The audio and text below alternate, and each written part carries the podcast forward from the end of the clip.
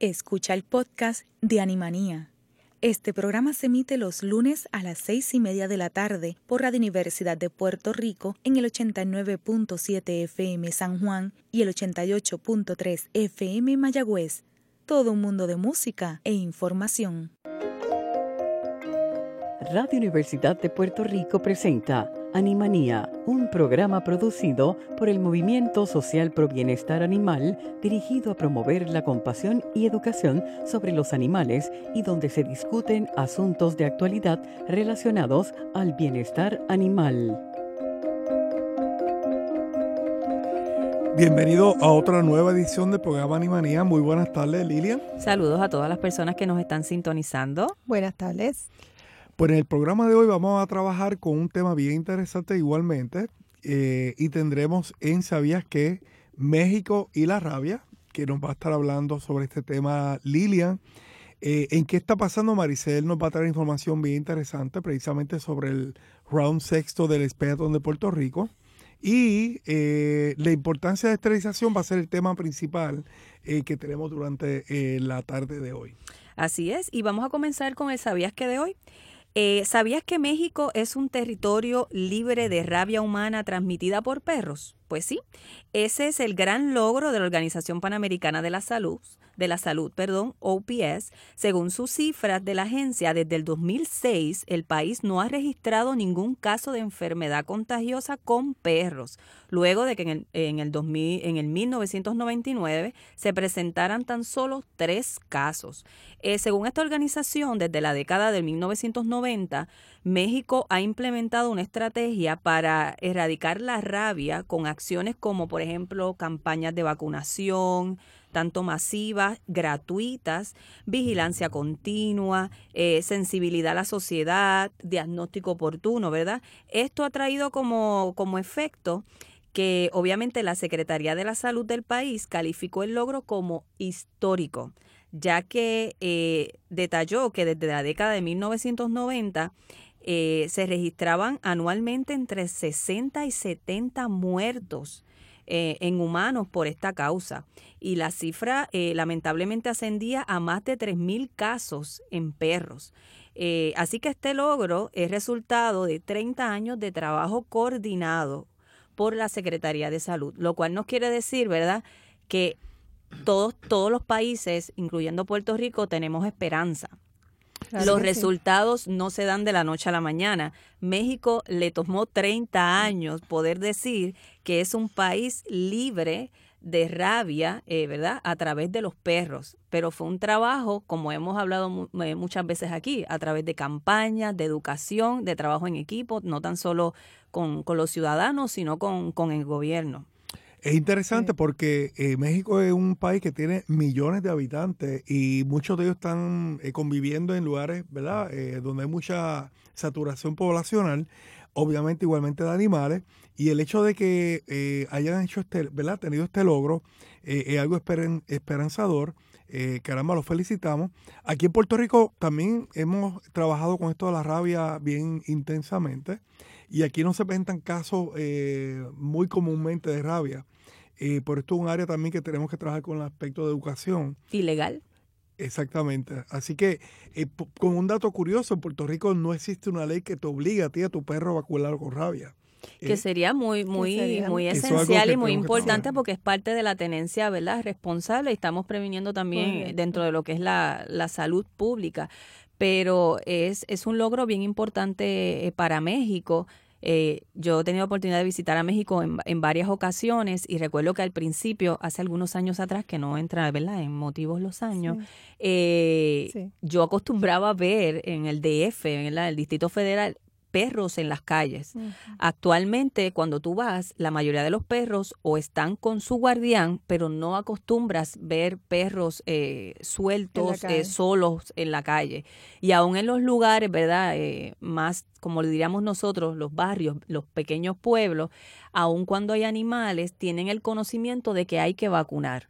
Así que, como había mencionado, yo creo que es algo de educación y Puerto Rico también lo puede hacer. Claro que sí como prevención. Y, y recuérdense también que el caso de Holanda, que lo tuvimos también, ¿verdad? este, que empezó con un brote de rabia. Y ahí entonces se fue poco a poco, ¿verdad? Hasta que hoy en día, gracias a Dios, pues la rabia está controlada y no hay animales en la calle tampoco. Les tomó tiempo, pero lo lograron. Claro, a veces las crisis generan oportunidades. Claro que sí. Bueno, pues Animanía regresa en breve. Quizás un solo animal no te parezca importante, pero en nuestro país se tiran a la calle miles de animales todos los años. En Puerto Rico hay cientos de miles de perros y gatos que son abandonados. Los que tenemos en las calles no caben en este estadio. Juega limpio, no abandones. Esteriliza a tu mascota, es tu responsabilidad. Movimiento Social Pro Bienestar Animal, MOSPA.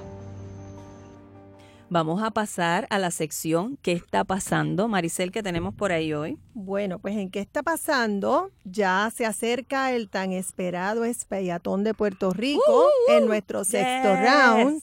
Así que muy esperado por todos. Este, este sexto round va a incluir los pueblos de Mayagüez, Coamo, Humacao, Quebradillas y Vega Baja. Eh, los pueblos de Mayagüez, eh, Humacao y Quebradillas serán en la fecha, las fechas del 21 al 26 de febrero. Vega Baja será del 21 al 23 de febrero. ¿Y quiénes van a estar en Vega Baja? Bueno, vamos a estar junto con Veterinaria Express, eh, perdón, Veterinario de Puerto Rico y va a estar Mosba de Ground Team. Bueno, bueno, con este sexto round se esperan haber impactado unos 50 mil mascotas entre perros y gatos. Así es que, pues, una noticia. Cabe señalar que más allá que mascotas que se impactan totalmente gratis, eh, se está haciendo TNR. Eh, muchos rescatistas están llevando a sus perros y gatos. así que se está aceptando TNR, que son los Trap Neutral and Release. Correcto. Así que qué bueno, ¿verdad? Eh, esta iniciativa ha impactado a muchas personas en, Puerto Rico. así. que es parte de la tenencia responsable, esterilizar a su mascota, llevarlo al veterinario, la vacunación. Así que estamos muy muy contentos por eso. Que muchas personas aprovechen esta, oportunidad, ¿verdad? Le exhortamos que vaya a nuestra página de Facebook, Movimiento Social por Bienestar Animal. Eh, ahí va a estar el programa, claro, y en Human Society de Estados Unidos, ahí van a estar los, el programa, ¿verdad? De la, de la fecha. Más detalles. Para más información, claro que sí. Pues esto que este este tema que trajo Maricel trae consigo la, la, relación al tema que vamos a estar hablando el día de hoy.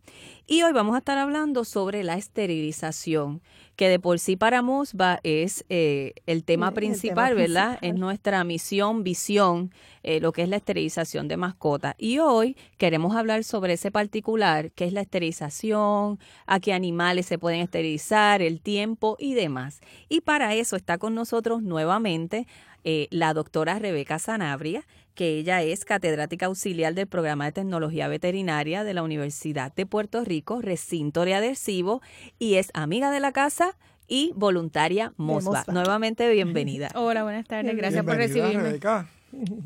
Pues vamos directo al grano. Eh, básicamente el tema que nos ocupa es un tema de mucha trascendencia. Eh, ha estado creándose mucha educación y conciencia en Puerto Rico. es parte de lo que nuestro movimiento es eh, educar porque es importante esterilizar.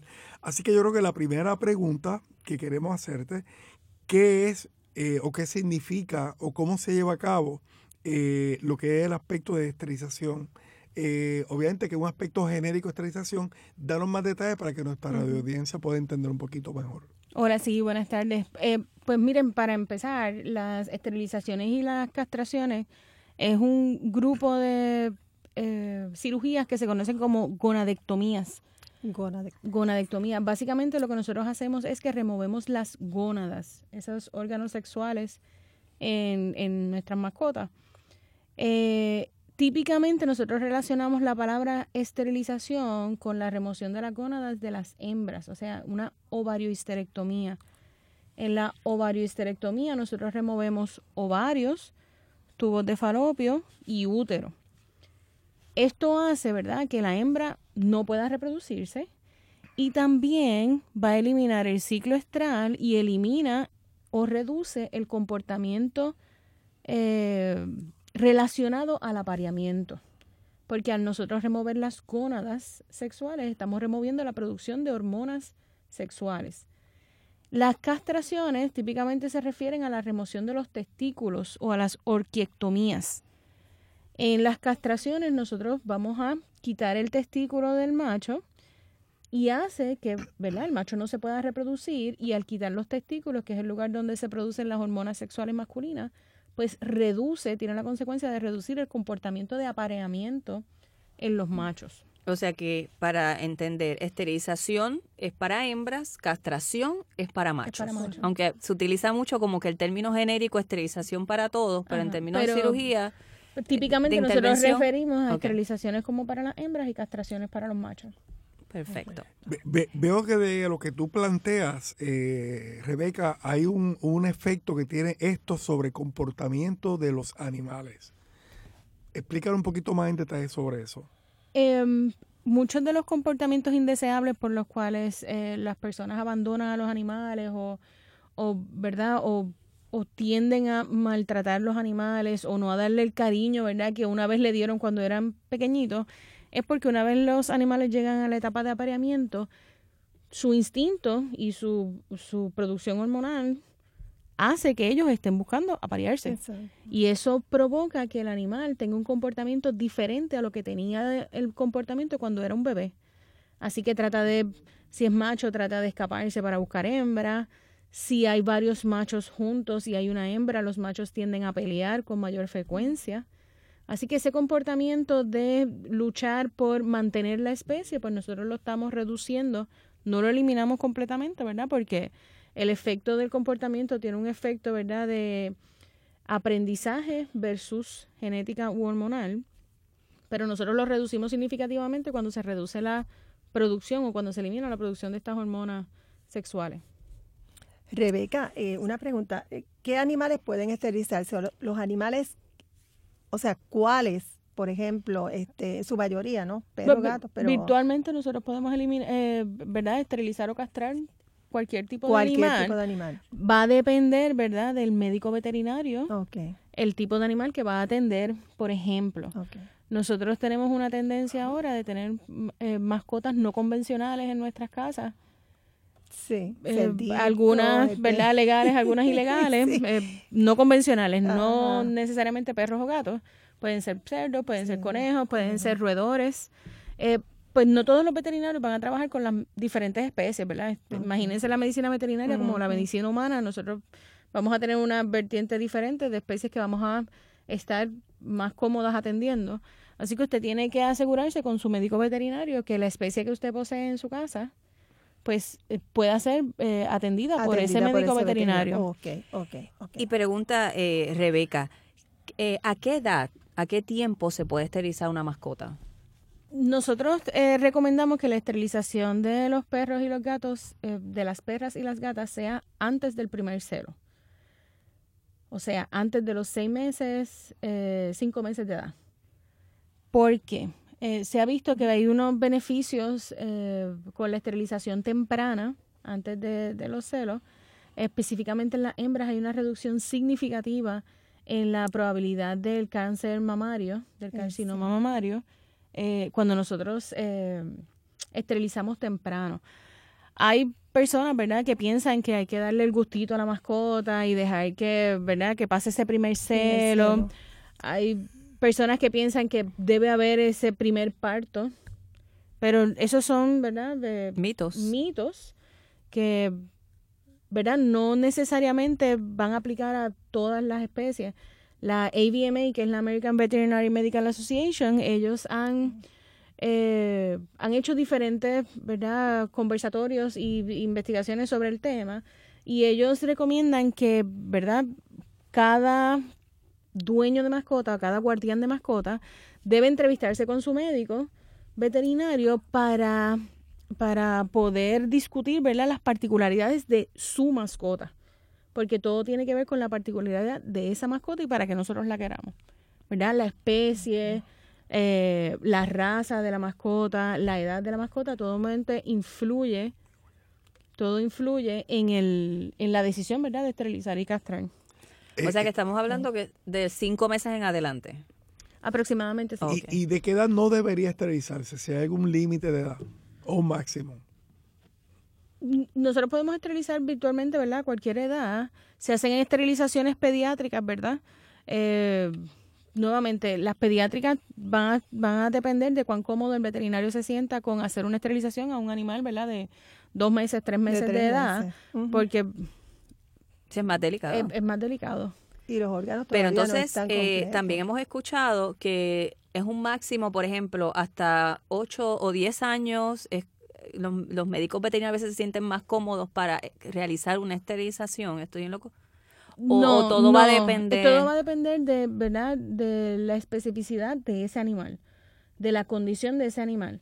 Por ejemplo, cuando nosotros queremos, eh, ¿verdad? Nosotros nos da cierta preocupación anestesiar animales geriátricos, pues porque el corazón no está funcionando.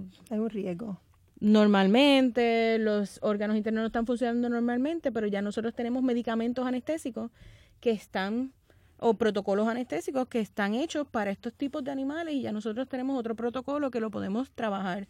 Nosotros siempre vamos a buscar el riesgo versus el beneficio a la hora de tomar la decisión si vamos a hacer esa intervención quirúrgica o no. Si el riesgo es mucho más bajito que el beneficio, pues nosotros tendemos a tomar la decisión de que, de, de que sí lo vamos a hacer. Ok, Rebeca, ¿qué, cuidados tenemos que tener con el mascota una vez se realiza la esterilización o castración? Miren, es bien importante eh, entender que una esterilización o una castración es una cirugía. Es una cirugía de tejido blando. Nosotros tenemos que anestesiar el animal, se le dan medicamentos para el dolor mientras lo estamos operando y se le dan medicamentos eh, para contrarrestar o para eh, disminuir la inflamación luego de la cirugía. Como es un proceso en donde nosotros tenemos que hacer una incisión y eh, remover órganos internos, nosotros le pedimos a los guardianes de las mascotas que durante esos primeros 10 a 15 días esas mascotas deben reducir su actividad física, no deben estar hurgándose ni lamiéndose el área donde, donde incidimos, especialmente si tienen puntos externos, porque entonces pueden abrir esos puntos. Importante que una vez esos animales salgan de cirugía, nosotros vemos que estén bien despiertos, ¿verdad? Que cuando se nos dé a nosotros el animal ya esté bien despierto, esté alerta. Eh, más tarde de la cirugía, que ellos estén tomando agua y comiendo. Ese día ellos no van a comer igual ni van a tomar la misma cantidad de agua que lo hacen normalmente, ¿verdad? Porque todavía tienen efectos de la anestesia, pero ya al, al día siguiente ya deben estar tomando y comiendo agua más bien deben estar orinando y defecando.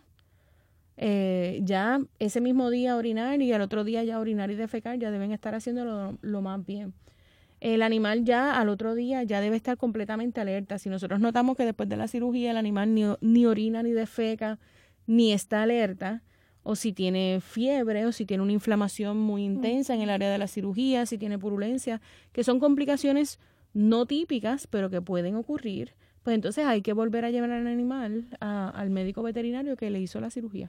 Y en el caso, y lo menciono porque es, muy muy visto en Puerto Rico, lo del TNR que Jorge mencionó ahorita, eh, en esos casos, ¿verdad? Para agregar esa información, eh, qué cuidado eh, por horas, a veces creo que deben tenerlos, eh, ¿verdad? Retenerlos por unas horas antes de volver a soltarlos a su hábitat, a, ¿verdad? Para, Para ser claro, los TNRs es tomar un animal que es, ¿verdad?, de la calle, un animal realengo, atraparlo, llevarlo a un, hacerle la cirugía, esterilizarlo, ponerle unas marcas en el cuerpo. Típicamente ustedes van a ver que se le corta la punta de una oreja o se le pone tatuaje en el área de la incisión para que, ¿verdad? Para que otra persona que lo vea a simple vista pueda identificar que, que está esterilizado o castrado.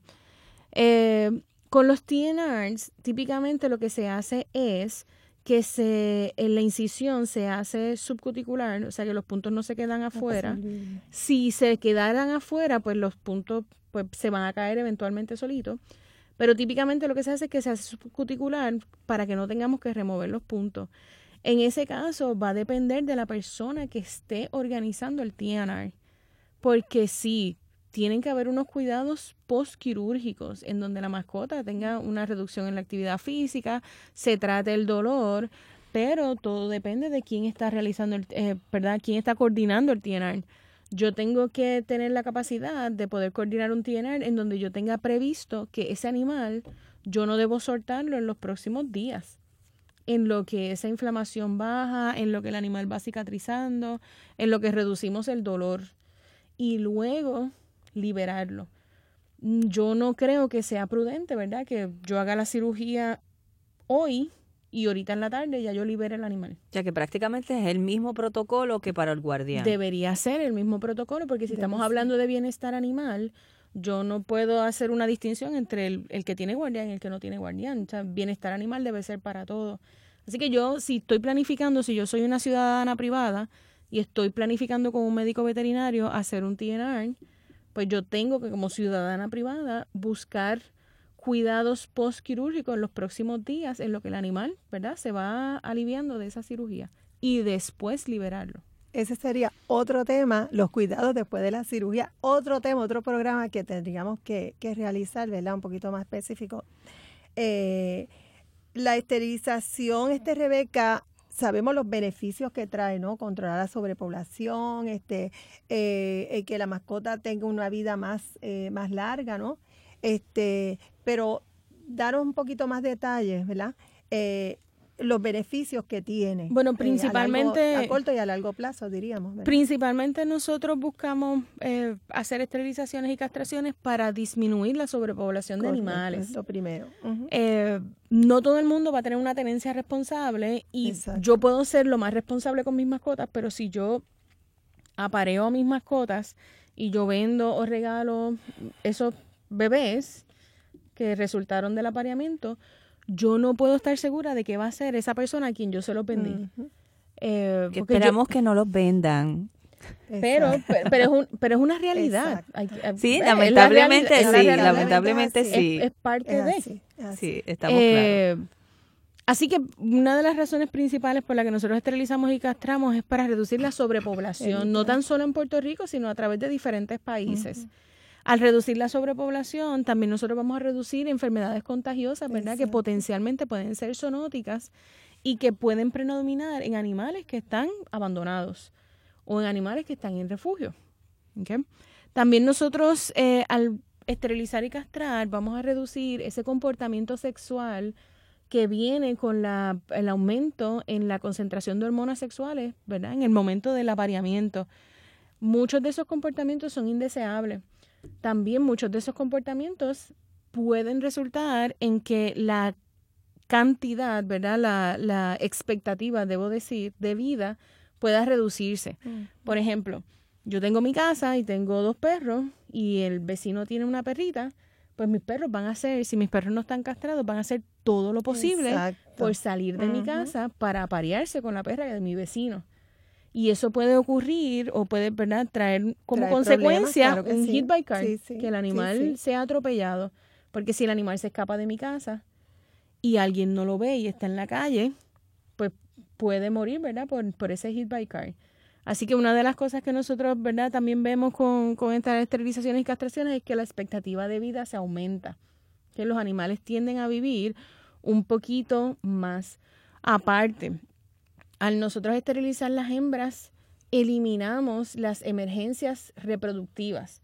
Hay unas condiciones como las piómetras, las distocias, eh, que pueden ser vistas en animales, ¿verdad? Adultos y que son realmente emergencias. Una piómetra, por ejemplo, es una infección en el útero. Y típicamente lo vamos a ver en perras adultas que nunca nunca han parido. Y es un caso de emergencia, es un caso de vida o muerte, es un caso de que si yo no trato al animal, se me va a morir. Otro caso que podemos tener, ¿verdad? Con, con la proliferación de especies brachiocefálicas, los animales de cara chatita. Estos animales de cara chatitas o brachiocefálicos tienden a tener una alta probabilidad de distosia, que es dificultad en el parto. ¿Por qué? Porque la cabeza es tan grande que en el canal del parto cuando ellos van a parir no necesariamente ellos van a caber. Y entonces tú vas a ver estos animales brachiocefálicos que tienden a también a ponerse gorditos, que ahora están gorditos y están, tienen, y están pariendo y no pueden parir. Pues entonces ahora yo tengo una emergencia porque el animal tiene distosia, no puede parir. Si yo esterilizo, pues yo elimino esa... esa que son muchos factores porque a veces cuando le preguntamos a las personas este esterilizaste a tu mascota yo la mayormente la- las veces la respuesta que recibo es ay no te preocupes si ya está en mi casa y ella no Yo la sale tengo encerrada, sí. esa es la exacto, respuesta que mayormente nos dan. No te preocupes ya está en mi casa o él está en mi casa o eh, esterilizar a- a la hembra no es necesario esterilizar al no, macho o sea eso es lo que exacto. comúnmente Sí, nosotros eh, recibimos y la gente no entiende lo que estás explicando, Y- que hay muchas condiciones. Y, si nosotros tenemos esa contestación, pues es entendible también, tú sabes.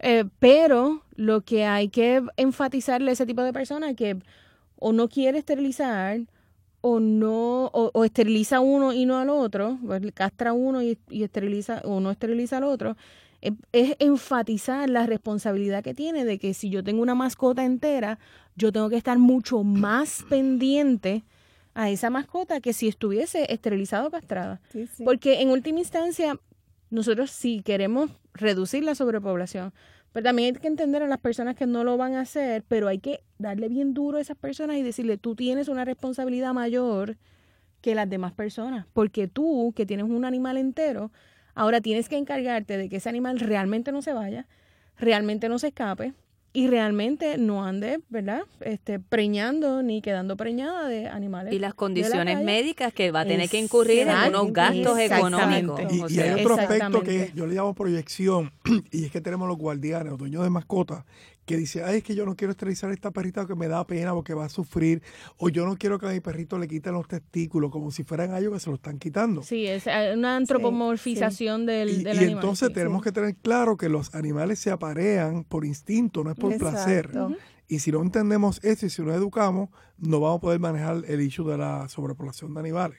Exacto. No hay preservar la vida del animalito. Si la persona lo quiere, el guardián lo quiere de verdad, pues mire, vamos a operarlo, ¿ves? Para preservar la vida. También hay que explicar, ¿verdad? Que hay unos riesgos con claro. que conlleva, ¿verdad? Hacer una cirugía de esterilización y castración, ¿verdad? Como una toda cirugía, cirugía. en donde nosotros podemos tener eh, problemas anestésicos, Claro. donde pueden haber hemorragias, donde pueden haber problemas postquirúrgicos. No es que la cirugía No, no. nosotros la hagamos y, y no pasa nada. Es que en algunos casos es bien poco probable, pero puede ocurrir y la persona lo tiene que tener en cuenta también.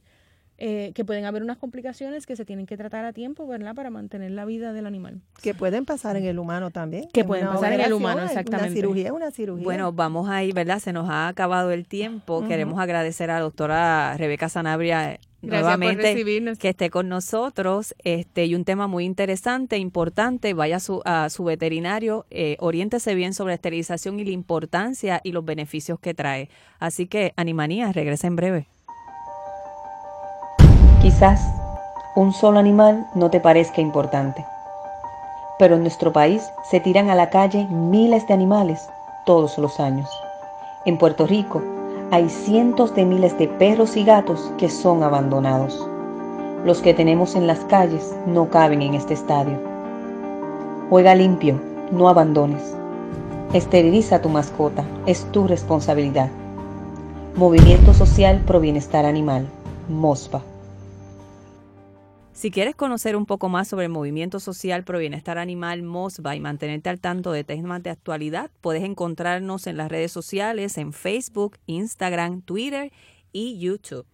Si tienes tiempo libre y quieres unirte al grupo de MOSPA y quieres ser voluntario, comunícate con nosotros al 787-402-5024.